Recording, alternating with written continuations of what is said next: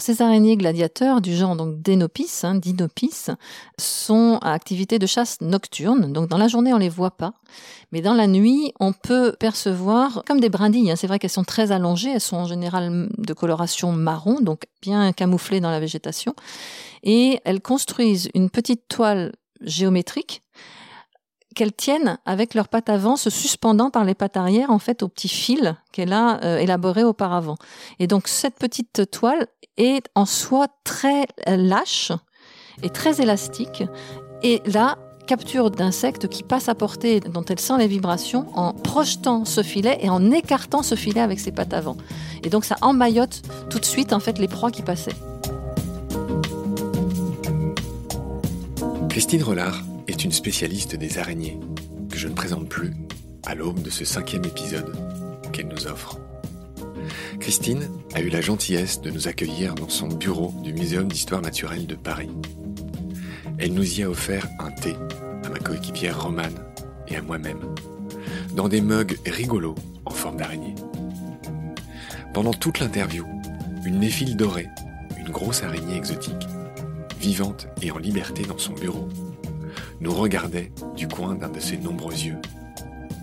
Pendant les pauses de cette interview, Christine nous a montré ses trésors, les clapets que construisent les migales à clapets, et les tubes en forme de chaussettes, qui sont d'autres pièges ingénieux de migales, différents des toiles auxquelles nous sommes tous habitués. En France, il existe plus de 1600 espèces différentes d'araignées. Et dans le monde, ce sont près de 49 000 espèces réparties en 110 familles.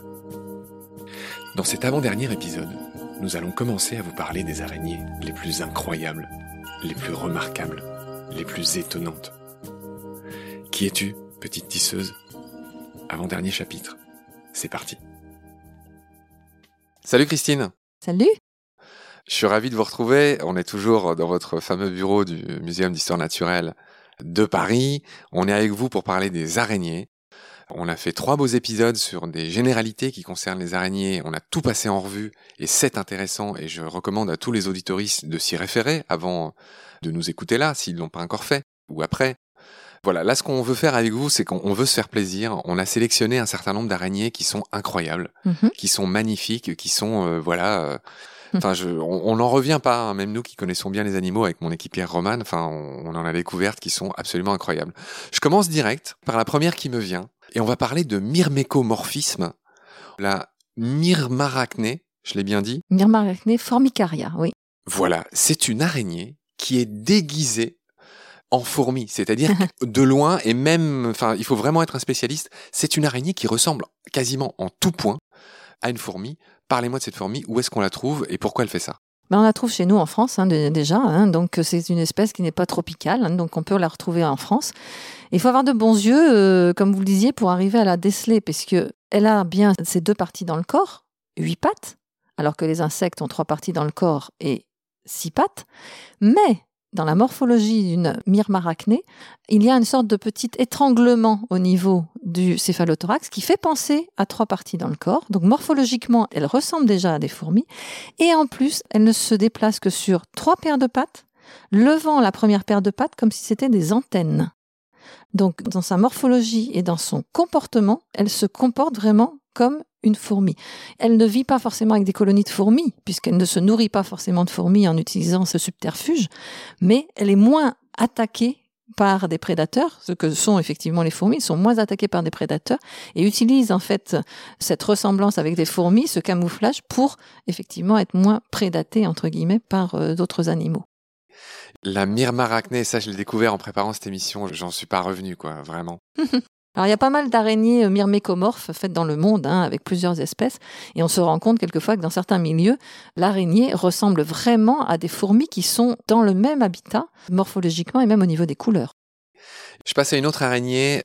J'ai vu une photo d'araignée qui mime à la perfection une fiente d'oiseau, toujours pareil, pour échapper aux prédateurs. Dites-moi un mot de ce truc incroyable. Comment des animaux peuvent faire des choses pareilles?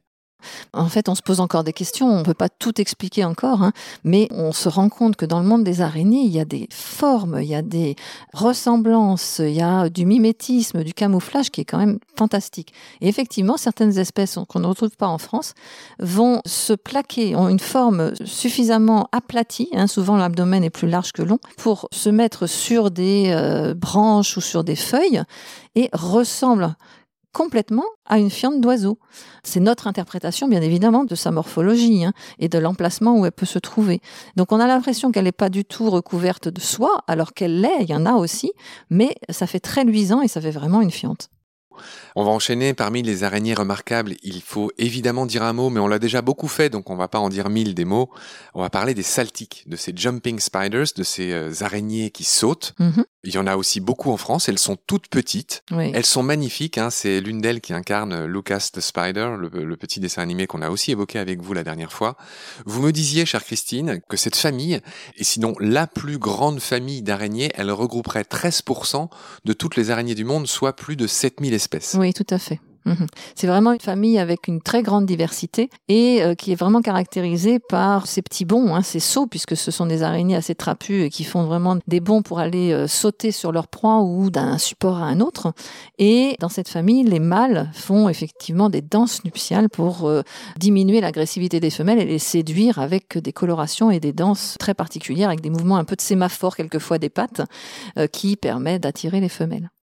La fameuse araignée pan dont on a déjà parlé avec vous, hein, qui- dont il faut regarder les vidéos, Peacock Spider ou Mhm. araignée pan en français, avec cette danse euh, qui, parmi les danses du règne animal, enfin, sont absolument euh, Très élaboré. Mhm. déconcertantes de beauté. Regardez-les, euh, chers auditeurs, vraiment. La Peacock Spider, la- l'araignée pan, est une saltique. hein. Oui, oui, ce sont des araignées sauteuses, effectivement. Je rappelle au passage que ces araignées sauteuses ne tissent pas de toile, Mhm. pour la plupart, et qu'elles sautent, comme l'indique leur nom, et qu'elles peuvent sauter 30 fois leur taille. Oui, tout à fait. Ce qui est très impressionnant, c'est comme si un homme sautait 50 mètres. Oui, ça en ferait un record de longueur là. hein. Voilà, donc ce sont des athlètes hein, dans le monde animal aussi. Mhm. Alors c'est pas pour la plupart, aucune ne tisse de toile, hein, attention. hein. donc aucune Oui. ne tisse de toile, mais elles font quand même des loges de repos dans lesquelles elles se tiennent. D'accord. Donc elles font quand même du tissage. Et autre fait notoire dont on a beaucoup parlé, et je renvoie aux épisodes précédents, c'est le fait qu'elles ont une vision à 360 degrés. Ce sont des prédatrices extrêmement bien équipées, deux énormes yeux à l'avant, et puis un peu les six autres, hein, il y en a six. Euh, il y en a même à l'arrière de la tête, donc vraiment 360 degrés. Voilà, on a dit qu'on ferait bref parce qu'on en a déjà beaucoup parlé. Mhm. J'enchaîne. Parlez-moi, s'il vous plaît, Christine, de la plus grosse araignée du monde. Il s'agit de l'araignée Goliath ou araignée Leblanc. Alors c'est souvent celle qui est évoquée dans les réseaux sociaux. hein. La première fois qu'on m'a parlé de l'araignée Goliath, je savais même pas ce que c'était. Il me fallait le nom scientifique, effectivement. Donc la Terraphosa leblondi ou blondie maintenant. La Terraphose de Leblond, puisque c'est celui qui l'a découverte. C'est un français? C'est un Français, effectivement. Elle est présente en particulier en Amérique du Sud. Et en Guyane française. Il y en a donc en France. Donc il y en a en France, voilà, hein, donc pas métropolitaine bien évidemment. Et donc elle fait de taille de corps à peu près 13 cm avec euh, les pattes, ça fait une petite envergure de la taille d'une grande assiette. Voilà, vous avez pas voulu dire que cette araignée, en fait, dépliée, hein, elle peut faire jusqu'à 30 cm. Elle peut couvrir la superficie d'une assiette. Oui, tout à fait. Cette araignée, elle est immense. Son nom anglais, c'est Bird Eater Spider. Oui. Donc, c'est l'araignée qui mange des oiseaux.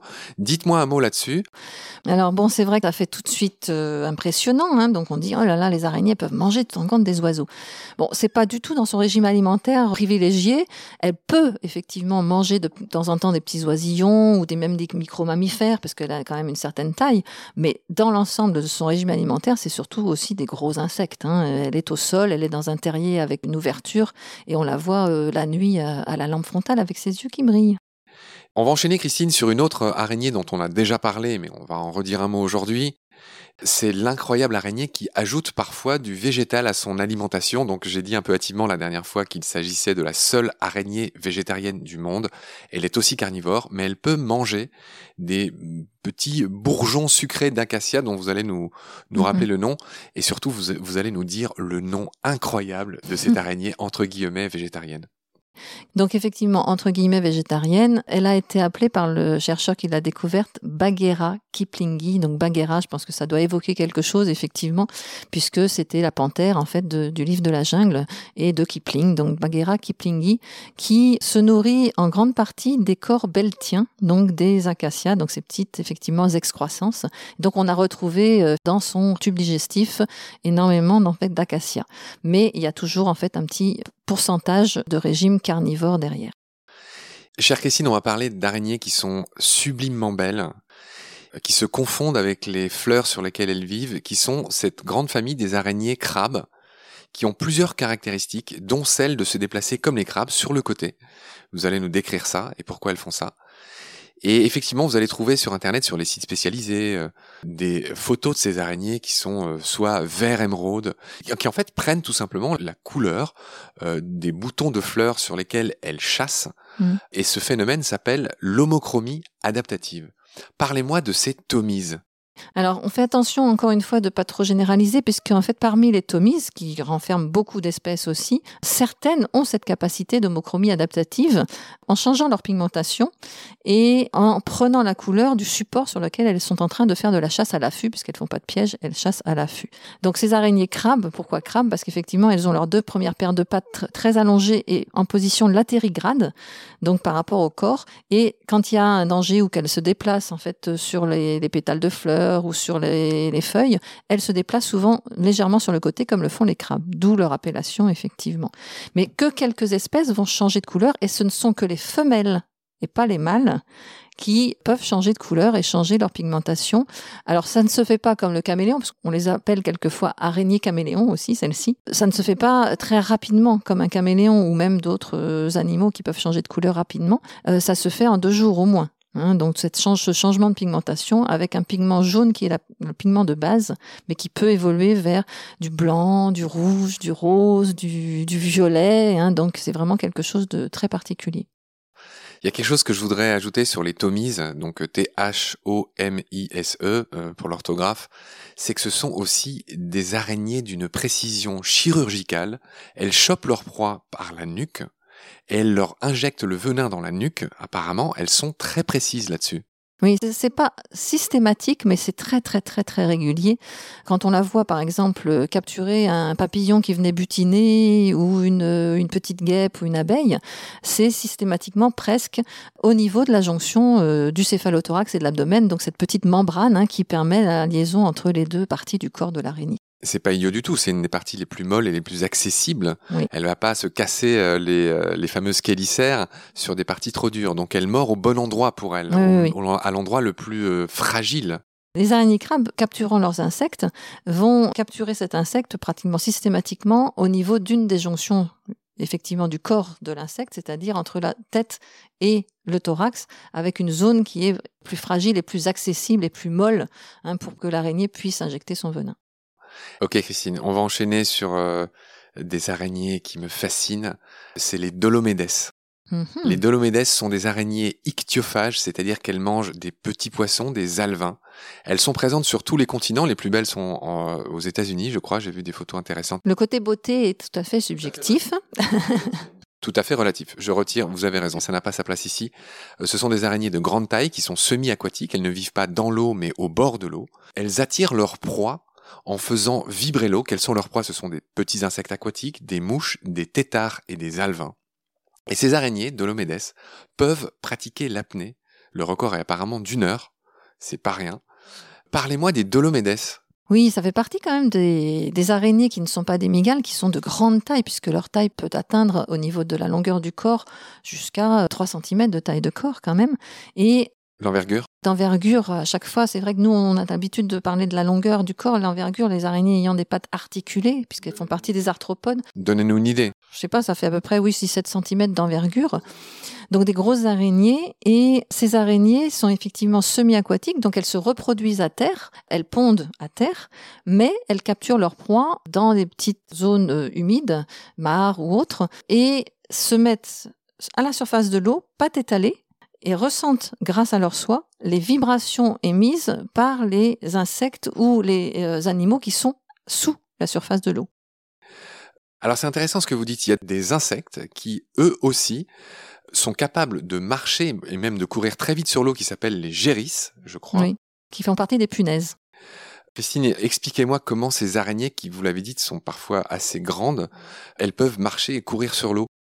Ces araignées sont munies, comme la majorité des araignées, mais de beaucoup de petites soies à l'extrémité des pattes, qui sont des soies hydrophobes. Et avec cette tension superficielle de l'eau, elles peuvent se déplacer sans s'enfoncer en fait dans l'eau. Et donc se déplacer quelquefois très très vite. Alors il n'y a pas que les dolomédes qui le font, il y a aussi d'autres petites araignées qu'on appelle des araignées loups, des lycosidés, qui peuvent aussi se déplacer très rapidement euh, à la surface de l'eau. Christine, c'est pour moi le grand moment, une espèce de petite faveur personnelle dans tout ce travail sur les araignées qu'on fait ensemble. Oui. J'en arrive à une araignée qui me fait pleurer, d'ingéniosité. Mhm. Il s'agit de l'argironette, Argironeta aquatica. Étymologie, donc argyros c'est l'argent, tout ce qui est net c'est l'idée du filet, donc en gros c'est la toile argentée, parce que la cloche de plongée de cette araignée qui passe toute sa vie dans l'eau, et donc c'est une araignée qui respire, Avec des poumons comme la majorité des araignées. Qui est néanmoins totalement aquatique Oui. et qui peut passer toute sa vie dans l'eau, Oui. qui vient juste parfois prélever un peu d'air à la surface grâce au soie de son abdomen qu'elle ploppe à la surface. Mm. Et du coup, son abdomen s'entoure d'une bulle d'air qui fait le pourtour de son abdomen et qui lui donne, Cet aspect argenté, justement, oui. qui est juste magnifique. Donc voilà, l'argironate, euh, mon passé de plongeur fait que cette araignée, je l'aime. Et c'est la seule espèce hein, Oui, c'est la seule espèce au monde. Elle vit vraiment dans l'eau. Alors bien sûr, quand il y a des mares, parce qu'elle vit dans des petites mares de faible profondeur, qui quelquefois s'assèchent, et donc elle est bien obligée d'aller chercher une autre mare pour pouvoir s'y installer. Donc bien évidemment, elle a quelques petites phases particulières.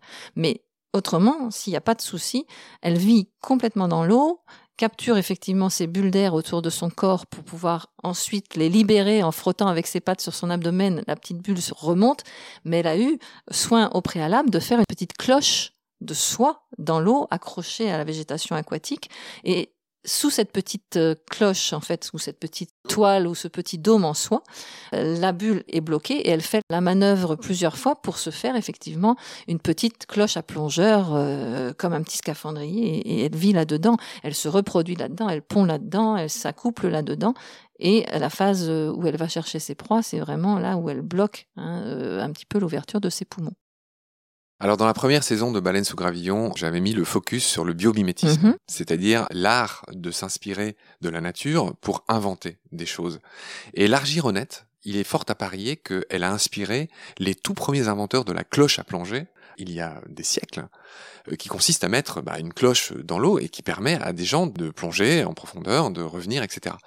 C'est euh, très similaire. Et donc cette araignée est un véritable petit scaphandrier ah oui complètement immensément plus perfectionné que la cloche à plonger que les humains ont essayé de reproduire, parce qu'il y a des échanges gazeux oui qui se font dans sa cloche. Expliquez-moi ça. Oui, oui, effectivement, on s'est rendu compte. D'ailleurs, il faut qu'elle remonte régulièrement à la surface parce que l'air est petit à petit un peu vicié. Et donc, il faut qu'elle renouvelle effectivement son air régulièrement. Et il y a des échanges entre sa bulle et donc l'élément aquatique dans lequel elle vit.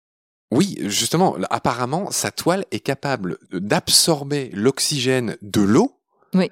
et d'expulser le CO2 qui lui est inutile. Exactement. Donc c'est beaucoup plus perfectionné qu'une cloche à plonger. Il y a des échanges gazeux qui se font, euh, ce qui fait qu'elle n'a pas besoin de remonter souvent à la surface pour rajouter une, une bulle d'air. Non, non, non, non. Mais bon, quelquefois, quand la bulle est un petit peu abîmée, donc il faut quand même qu'elle ait voilà, un volume suffisant euh, dans lequel elle puisse se tenir. Bon, j'ai envie de faire tout l'épisode sur l'argironette. Euh, Juste pour dire que euh, la morsure de l'argironette fait partie des morsures qui sont très douloureuses. Ça aussi, on l'évoque assez régulièrement, mais ceux qui se sont fait mordre par une argironette, c'est quand même très, très, très, très rare. Effectivement, les individus sont quand même de grande taille aussi, puisqu'ils peuvent aller jusqu'à un centimètre et demi de taille de corps, qu'ils sont réactifs à un dérangement. La morsure est douloureuse, mais ce n'est pas pour autant dangereux. Faites bien attention, en fait, à bien indiquer. Et puis, les morsures d'argironette, faut déjà quand même aller les chercher, hein, donc c'est très, très rare. On la trouve où, Christine, l'argironette Pas facile à trouver parce que même en France, hein, en France, on, la retrouve en fait en Europe. Elle est vraiment tout à fait fréquente. En fait, c'est une espèce européenne et dans toute petite mare de faible profondeur. Et c'est une très bonne indicatrice de l'état de santé de ces mares. Alors, quand elle est présente dans une mare, elle est en général bien installée. On peut la trouver en grand nombre. Notre problème à l'heure actuelle, c'est qu'on assèche de plus en plus les milieux, on a de moins en moins de mares, donc c'est une espèce qui, même dans certains pays européens limitrophes, est protégée. On va enchaîner sur une autre araignée très spéciale, Christine. On va parler de l'araignée sablier, Cyclocosmia ricketi. C'est une araignée qui a un abdomen euh, qui se termine par un disque plat et sculpté. Et vous avez eu la gentillesse de m'en sortir une, euh, j'imagine, dans du formol. Elle est juste devant moi. Donc c'est une araignée qui est assez grosse. Hein. Euh, je dirais qu'elle fait à peu près pareil, 8-9 cm. Oui, 3 cm de taille de corps et puis les pattes. Au total, voilà. Elle tient facile dans la main. Enfin, je veux dire, elle est grande comme une paume. Et donc cette araignée sablier, elle a sur son abdomen une sorte de couvercle qui lui sert à quoi, chère Christine bah, c'est une araignée qui creuse des terriers et qu'elle tapisse un peu de soie, et elle ferme son terrier pour échapper aux prédateurs avec effectivement cette plaque qui finalise l'abdomen. Hein. L'abdomen n'est pas rond à, l'extrémité. Les filières donc sont beaucoup plus sous l'abdomen et le bout de l'abdomen c'est une plaque assez dure avec une forme et un dessin très particulier. Le diamètre de son abdomen correspond au diamètre de son tube et elle bloque en fait l'entrée comme une porte avec l'abdomen et elle a la tête en bas. Et donc quand il y a des prédateurs qui peuvent passer dessus ou euh, des insectes, ils ne voient pas, c'est bloqué et en plus c'est dur. Donc c'est vraiment très particulier comme moyen de défense de cette araignée. Alors j'en ai vu une en photo, on dirait une pièce de monnaie, c'est pas lisse. Non, c'est pas lisse et il y a vraiment un dessin très particulier sur cette euh, plaque. J'ai cru que c'était un hoax la première fois que j'ai vu ça sur internet. Dites-moi, est-ce que ces subterfuges leur permet aussi de capturer des proies? C'est-à-dire que bim, ça s'ouvre, bim, ça se referme. Alors, ça s'ouvre pas et ça se referme pas, mais elle est capable très rapidement en fait de sortir hein, de, de, son terrier pour pouvoir effectivement capturer des proies qu'elle a pu sentir dessus. Mais c'est plus quand même quelque chose qui leur permet de se défendre contre des agresseurs potentiels. Alors Roman, qui a préparé cette émission, m'indique que ces araignées sont décrites dans un dictionnaire chinois du deuxième siècle avant Jésus-Christ. Oui. On les connaît depuis longtemps. Oui, oui, oui. Bah, il y a des descriptions d'araignées quand même depuis très, très, très longtemps. Hein. Donc, les gens se sont intéressés aux araignées et les descriptions de nos naturalistes anciens euh, sont quand même bien marquées avec une très, très belle euh, observation de la nature et des animaux.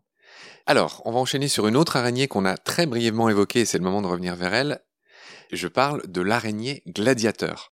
Elle a un abdomen long et mince, un petit céphalothorax, me la décrire, et c'est cette fameuse araignée qui a une technique de chasse qui ressemble à celle du récière. Ce gladiateur qui est armé d'un trident et d'un filet. Expliquez-moi comment chasse l'araignée gladiateur. Alors ces araignées gladiateurs du genre donc Denopis, hein, Dinopis, sont à activité de chasse nocturne. Donc dans la journée on les voit pas, hein. mais dans la nuit on peut percevoir comme des brindilles. Hein. C'est vrai qu'elles sont très allongées, elles sont en général de coloration marron, donc bien camouflées dans la végétation, et elles construisent une petite toile géométrique qu'elles tiennent avec leurs pattes avant, se suspendant par les pattes arrière, en fait, au petit fil qu'elle a euh, élaboré auparavant. Et donc, cette petite toile est en soi très euh, lâche et très élastique. Et ça fait vraiment, la première fois que j'en ai vu en, Guadeloupe avec à la lampe frontale, avec ce flash bleuté qui, qui est apparu dans ma lampe frontale, ça a été une joie pour moi. Hein. Et là, capture d'insectes qui passent à portée dont elle sent les vibrations en projetant ce filet et en écartant ce filet avec ses pattes avant. Et donc ça emmaillote tout de suite en fait les proies qui passaient. Et on avait dit euh, dans l'épisode où on l'avait évoqué que ça ressemblait à ces techniques de pêche de certains pêcheurs qui jettent un filet rond qui s'appelle un épervier, on avait vérifié. Et effectivement, c'est incroyable d'ingéniosité et surtout d'adresse. Et de rapidité, mais c'est incroyable. On avait essayé à l'époque de faire un film sur une petite migale qu'on avait trouvée en Guadeloupe et on avait voulu aussi illustrer cette araignée gladiateur. Et pour faire une photo de la prise de proie, c'était difficile parce que c'est une rapidité extrême, ce lancer de filet. Alors, euh, l'araignée gladiateur, on a vu comment elle capturait sa proie, et je vois aussi qu'elle étouffe ensuite l'insecte ou la proie en serrant la toile. Oui. La soie est vraiment très très élastique et elle peut donc l'étendre et la resserrer entre guillemets à volonté. Donc quand elle a capturé cet insecte, un volant en général, hein, donc cette proie volante, elle va, avec ses pattes avant, finir d'emmailloter. Et donc ça va étouffer effectivement cette proie, et ensuite elle va pouvoir injecter tranquillement son venin. Oui, c'est fou, jusqu'à la fin comme un gladiateur qui, une fois qu'il a réussi à jeter le filet sur son adversaire, euh, l'achève à coups de trident. Ok, dernière chose sur euh, l'araignée gladiateur, elle a des yeux énormes, disproportionnés, ce qui ne m'étonne pas pour un animal nocturne, vous l'avez dit. Et son nom anglais, c'est Ogre-Faced Spider. L'araignée à face d'ogre, exactement. Donc une araignée vraiment incroyable. Christine, on va parler d'une araignée qui n'a pas d'yeux et qu'on trouve en France et qui s'appelle Telema tenella. Parlez-nous de cette araignée et pourquoi elle n'a pas d'yeux? Elle est endémique de certaines grottes des Pyrénées. Elle est de petite taille, elle fait des sortes de petites toiles dans des anfractuosités des grottes et bah, elle est typiquement troglobie cavernicole et elle a perdu effectivement la vision.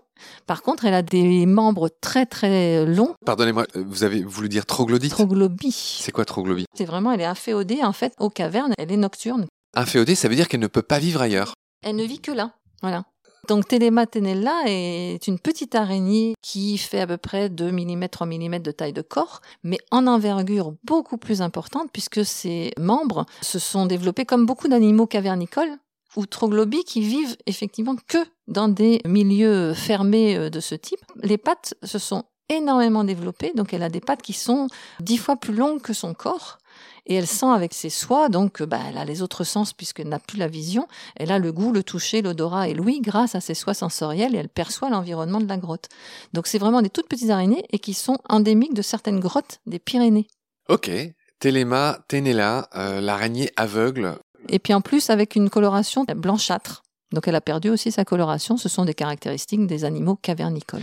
Christine, j'ai volontairement pas commencé par la plus grande, mais on va quand même la mentionner ici. Et maintenant, on va parler de la plus grande, de la plus grosse, enfin en tout cas en envergure, euh, je ne sais pas comment dire, araignée du monde. Il s'agit d'Heteropoda maxima.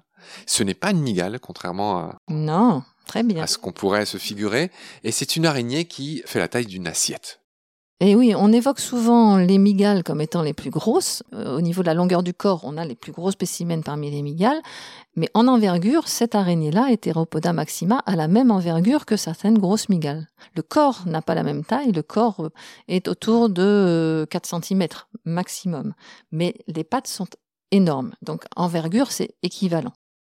Alors, je vois sur ma fiche que c'est une araignée qui vit aussi dans les cavernes, comme celle dont on a parlé avant, Mm, mm. et qui est quasiment aveugle, et qui, pour ça, donc, du coup, a ces fameuses pattes très longues qui la rendent très sensible aux vibrations. Exactement, c'est vraiment tout à fait ça, parce qu'elle n'est pas forcément dans des grottes les plus profondes, mais elle vit quand même dans des grottes.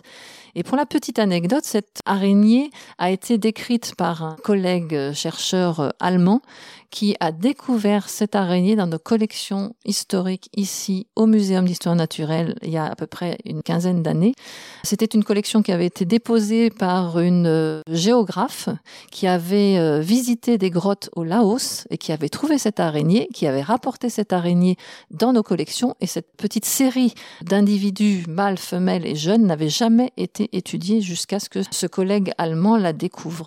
Et quand il a vu la taille, il l'a appelée Maxima parce que c'était la plus grande araignée de cette famille-là, les Sparacidés, dont il est spécialiste, qu'il avait découverte. Christine, on va enchaîner sur les néphiles. Les néphiles sont euh, connus pour leurs toiles qui sont parmi les plus immenses du monde. Oui, parce qu'elles peuvent faire des toiles qui peuvent, euh, en, en diamètre, faire autour de 1 mètre, 1 mètre 50, et euh, entre deux arbres ou même deux poteaux électriques dans certaines euh, contrées où on les voit assez facilement près des habitations, qui peuvent être autour d'une dizaine de mètres, quinzaine de mètres de distance. Et c'est la petite araignée dont on a déjà parlé dans un épisode précédent, Oui. Que je vois là en face de moi dans votre bureau, qui est assez grosse, qui doit faire 5 cm à peu près de... D'envergure. Mhm. Voilà, qui vit chez vous. Elle est vivante, vous l'avez ramenée ici pour produire de la soie, pour faire des recherches. Oui, tout à fait. à de la soie qui est présente dans de l'ambre fossile. Et donc là, au moment où je vous parle, c'est vraiment très touchant. Il y a l'objet de votre vie, de vos études, qui est en face de moi, en pleine liberté dans votre bureau. Et on a vu que ces néphiles ne sont pas françaises, hein, elles ne survivraient pas. Non, non, non, celle-ci euh, ne survivrait pas de toute façon dans nos conditions ici en Europe. Alors celle-ci, en fait, c'est la néphile dorée de Madagascar.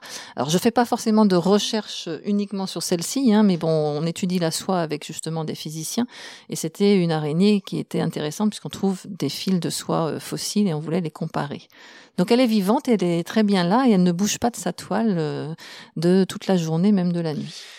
Je voudrais finir cet épisode sur une araignée, euh, pareil, très particulière. J'ignorais complètement son existence. Il s'agit du genre Selenops et c'est une araignée qui plane. Oui, il y a plusieurs espèces, encore une fois, hein, de Selenops, hein, c'est le nom du genre. Et euh, ce sont des araignées qui ont, un peu comme les sparacidés dont on a parlé tout à l'heure, les Heteropoda maxima. La plus grande. Euh, elles ont des grandes pattes et elles peuvent effectivement euh, se déplacer hein, et donc sauter en planant donc entre des arbres. c'est des, des espèces qui sont tropicales, elles aussi. J'imagine que comme beaucoup d'animaux qui planent, c'est un procédé qui est surtout un moyen d'évitement de prédateurs, une sorte de dernière solution, parce que c'est quand même dangereux euh, de se lancer dans le vide. Je pense aux écureuils volants, je pense, euh, je pense à d'autres, euh, je pense qu'il y a une grenouille arboricole également qui plane, qui est très impressionnante. Et il me semble qu'à chaque fois, c'est des fuites. Et c'est souvent évoqué en fait pour, euh, oui, pour le comportement euh, face à un danger. Néanmoins, elles peuvent aussi l'utiliser pour se déplacer de support en support, hein, puisqu'elles se retrouvent à une certaine hauteur dans les arbres.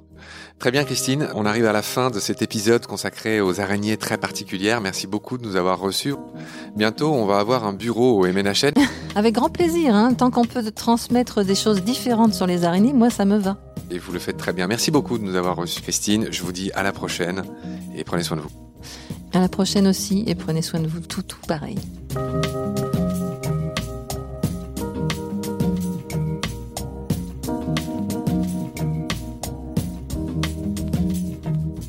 C'est la fin de cet épisode. Merci de l'avoir suivi. Merci de partager le lien de Baleine sous Gravillon et de vous abonner si vous avez aimé. Des étoiles et des avis sont la meilleure manière de nous aider si à tout hasard vous écoutez l'émission sur Apple Podcast, c'est-à-dire sur iPhone. Ces avis anonymes, rédigés en quelques secondes, sont très importants. Au-delà de la gloriole, ils nous permettent en effet d'être plus avantageusement suggérés dans les moteurs de recherche. Nous n'avons qu'une trentaine d'avis pour l'instant, alors que vous êtes des milliers à nous écouter chaque semaine. Je prie humblement les auditorices de prendre ces 20 secondes pour ce petit coup de pouce. Grand merci par avance.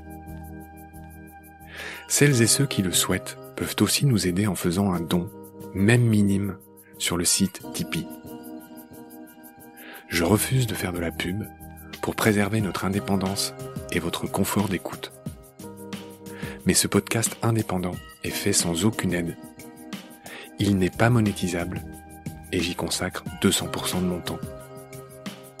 En attendant de trouver un partenaire auquel je lance un appel, et avant de devoir bientôt arrêter Baleine sous Gravillon faute de financement, je remercie du fond du cœur les abonnés et les futurs partenaires qui peuvent nous aider.